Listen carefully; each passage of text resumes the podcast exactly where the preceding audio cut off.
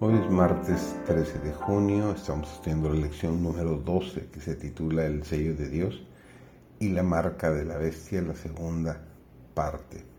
Su servidor David González, nuestro título de hoy es La estrategia final de Satanás.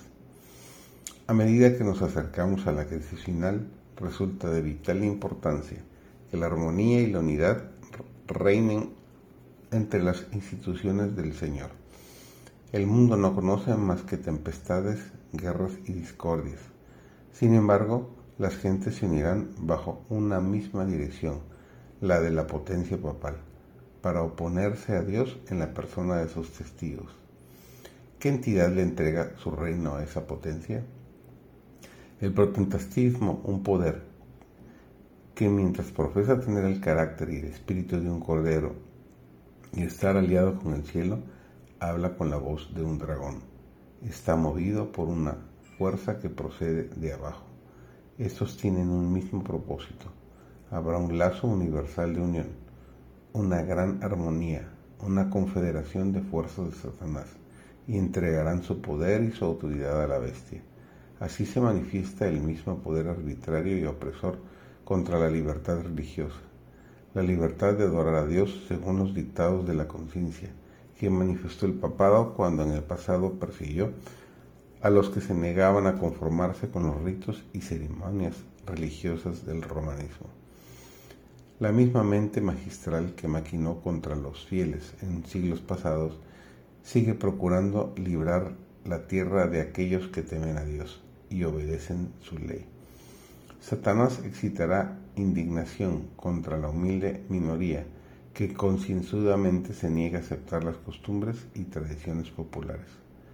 Hombres de posición y reputación se unirán con los inicuos y los viles para maquinar contra el pueblo de Dios, no teniendo aún, así dicen las escrituras, para presentarlo contra los defensores del sábado bíblico, recurrirán a leyes opresivas para suplir la falta. Todas las cosas de la naturaleza y del mundo en general están cargadas de intensa formalidad.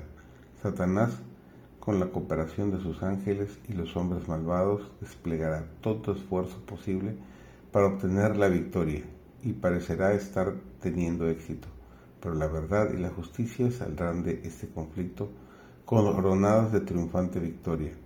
Se encontrará que es una cosa terrible haber agotado la paciencia divina porque la ira de Dios se derramará en forma tan marcada e intensa que se la presenta como una ira que no está atemperada por la misericordia, y hasta la tierra misma queda arrasada. En el tiempo, cuando la apostasía sea nacional, cuando los dirigentes del país, obrando de acuerdo con el plan de acción satánico, se alisten junto al hombre de pecado, entonces se colmará la medida de la culpa la apostasía nacional es la señal para que ocurra la ruina nacional. Dios ha puesto a su pueblo en la brecha para reparar la muralla, para elevar el fundamento de muchas generaciones.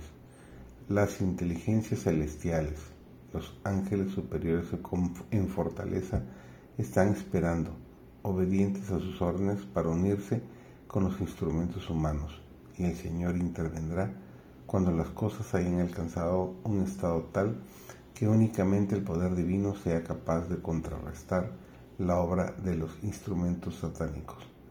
Cuando su pueblo corre el mayor peligro, cuando al parecer sea incapaz de resistir contra el poder de Satanás, entonces Dios obrará en su favor.